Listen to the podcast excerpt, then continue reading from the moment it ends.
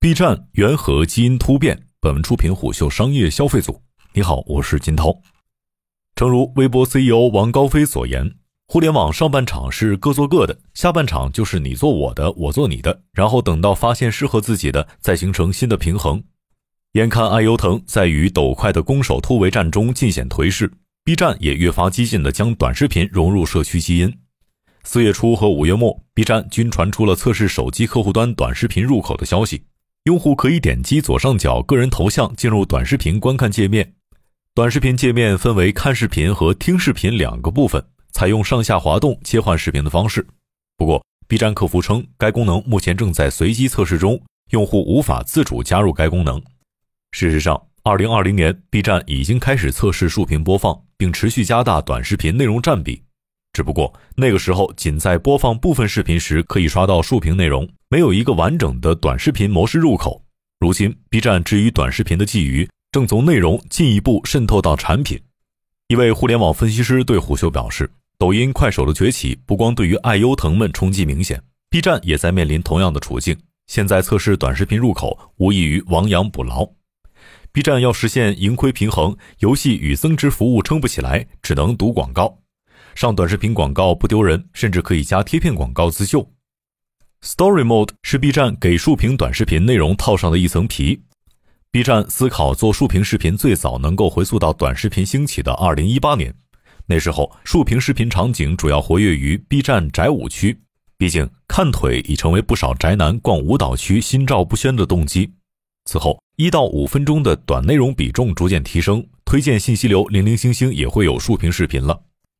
二零年前后，抖音、快手的生态竞争越发激烈，卷不动的一批短视频创作者开始向 B 站迁徙。UP 主朱一蛋的枯燥生活便成功以竖屏创作在 B 站窜红。如今回看，单以长短视频对用户的掠夺来看，短视频显然更具优势。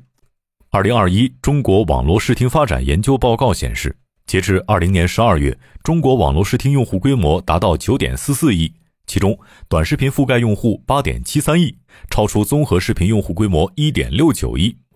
另据统计显示，抖音、快手等短视频平台的崛起过程中，用户增量超百分之二十五，高于传统视频行业的百分之十七。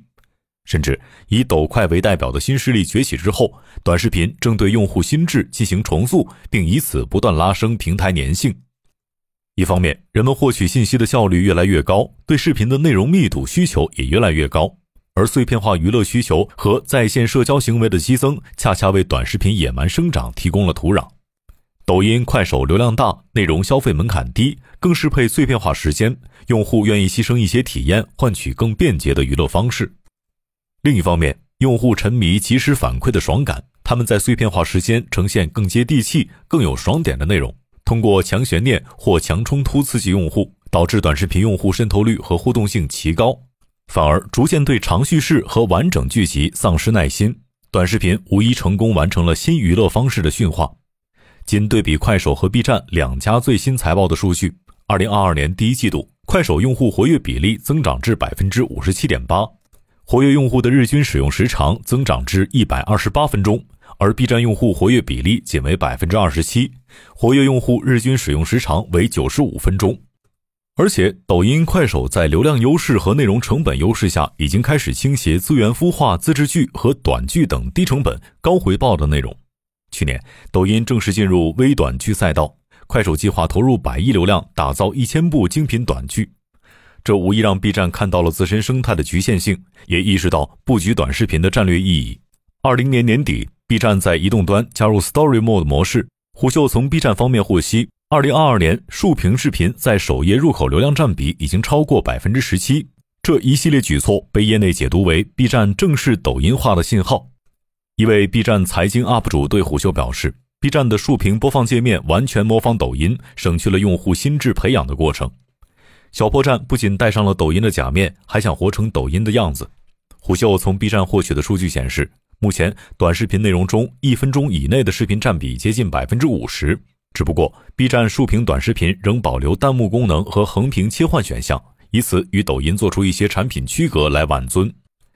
即便是这样的小步快跑的拥抱程度，短视频也在 B 站显示出巨大的势能。今年三月初，B 站董事长陈瑞在财报电话会议中提到 Story Mode 的日活用户渗透已经超过百分之二十，用户点赞比例也达到百分之三十。未来它的渗透率会超过百分之五十，甚至更高。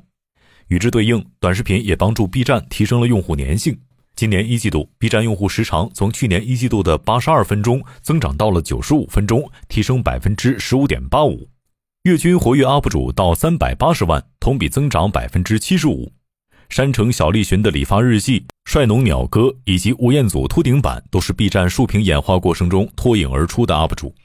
另一方面，B 站加快竖屏内容渗透也是商业化提速的信号。长期以来，国内视频网站核心是流量变现，他们不像电商平台那样直接从交易中赚钱，而是处于离交易更远的次交易地位，所以盈利手段主要依赖会员和广告。B 站始终徘徊在百分之九左右的用户付费率，已经说明其向内提高货币化的能力有限。至于广告业务，短视频对市场份额的蚕食正越发明显。根据二零二零到二零二一广告主 KOL 营销市场盘点及趋势预测报告指出，二零年品牌主在各平台投放的金额中，B 站仅占百分之三点二，同期抖音占比高达百分之二十七点五。广告主更偏爱短视频平台上的广告植入。况且，B 站不仅不敢大大方方的把广告缝补进视频，还要小心翼翼地使用信息流推送广告。因为陈瑞很早就公开承诺过，B 站不做贴片广告。此举奠定了 B 站的社区氛围与平台调性，代价是彻底将 B 站与视频贴片广告割裂成对立面，导致 B 站用户对广告的抗拒比其他平台更激烈。今年一季度，B 站广告营收十点四亿元，环比下降百分之三十四点四四。要知道，广告收入能在一定程度上体现出 B 站内容建设与流量经营的成效。更重要的是，相比互联网大厂，B 站广告基数小，却仍出现了环比下滑，这也是 B 站近年来广告业务的最低增速。鉴于此，早在2020年，B 站就上线了竖屏广告。今年四月测试短视频入口，虽然 B 站对虎嗅表示，这是用户需求到一定程度之后的自然开发上线。但很难不让人想到，这是他们为了追赶抖快而采取的亡羊补牢策略。甚至视频内容竖屏化之后，B 站近期正在加快直播内容的竖屏化。据商业数据派报道，B 站在直播娱乐公会群里面发布了一条竖屏封面上线的通知，工作人员还附上了一份详细的操作指引，并表示上传竖屏封面之后可以获得更多曝光。可是，B 站加速抖音化值得吗？移动互联网的视频产品中，B 站无疑是一个特殊的存在。首先，在内容认同上，优爱腾聚集饱受诟病的原因之一在于重复用一种对付过去年轻人的方式来应付现在的年轻人和老用户，而抖音、快手不过是用户杀时间的工具。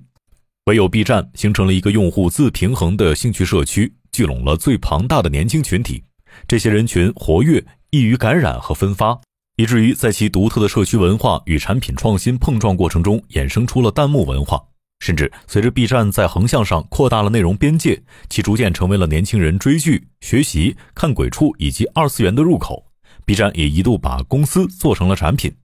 其次，在内容生产上，抖音、快手的短视频创作更轻、传播更快，认知门槛也相对更低，而 B 站的中视频更追求内容深度，两者在产品上属于错位竞争。况且，中视频生态无法通过平台补贴和流量扶持彻底打通。西瓜视频重金挖走务实财经和敖厂长，两者后续发展受阻就是例证。背后的原因不难理解：社区基因和创作氛围的巨大差异会决定创作土壤，也就是俗话说的“橘生淮南则为橘，生于淮北则为枳”。从这个层面出发，平台的价值极大决定了创作者的创造力。毕竟，再好的创作者换到另一个环境，也可能会出现水土不服的情况。为此，当 B 站加快推动内容生态短视频化的步伐时，陈瑞坚信，B 站的消费场景一定是多场景、多屏幕的。它不仅局限于中长视频，也并不仅仅局限于横屏的表现模式。Story Mode 是向轻消费和碎片化消费的一个延伸。这一策略也确实带动了 B 站的用户增长。一季度，B 站月均活跃用户同比增长百分之三十一，达到二点九四亿。似乎离兑现二零二三年实现四亿月活的目标越来越近。不过，该季度 B 站营收五十点五四亿元，同比增长百分之三十，为近三年来单季营收最低增速；净亏损二十二点八二亿元，同比扩大超过百分之一百五十，毛利率也创下近年新低。受此影响，财报发布当天，美股收盘时，B 站暴跌百分之十四点八七。即便在财报电话会议中，陈瑞表示，此前定下二零二四年实现盈亏平衡的目标不会改变，但如今时间已不足两年，这显然是一项极其艰巨的任务。况且，有研究人士指出，B 站收入分成占整体营收已经超过百分之四十，等于说 B 站还要将超过四成的收入分配给 UP 主，毕竟他们才是保证 B 站创作生态繁荣的核心生产力。然而，今年三月，B 站调整了 UP 主的创作激励规则。部分 UP 主创作激励近乎腰斩，甚至减少百分之八十。在 Story Mode 竖屏广告产品叠加创作者激励被稀释的双重影响下，最糟糕的结果是 B 站就此打破二创生态反哺的社区生态，其阻击抖音的产品优势也一点点被模糊。要知道，B 站的核心盘是番剧、鬼畜等内容，但破圈增长多是生活区内容，这些内容抖音、快手也有，并未形成壁垒。论已有用户量及抢用户的速度，毫无疑问，B 站在三者中是垫底的。另一方面，B 站的用户区隔、内容分层以及推荐算法已经滞后于平台的扩张和生长速度，两者的错位才是症结所在。在掉入资本叙事的窠臼之后，一家公司商业化进程中不可能处处照顾社区氛围以及用户体验。B 站内容越来越多元，原生二次元用户很容易产生乌托邦崩塌的幻灭感。极小众的专业主义与大众的商业主义天然有不可弥合的冲突。况且，过去很长一段时间，资本市场对移动互联网粗放式增长产生了一种数据崇拜。很多互联网企业一味迷信规模，追求扩张速度，不仅挤压业务正常增长节奏，还倒逼行业竞争生态恶化。如今，这种狂热正逐渐回落到对平台商业化和盈利能力的看重。好的，商业洞听是虎嗅推出的一档音频节目，精选虎嗅耐听的文章，分享有洞见的商业故事。我是金涛，下期见。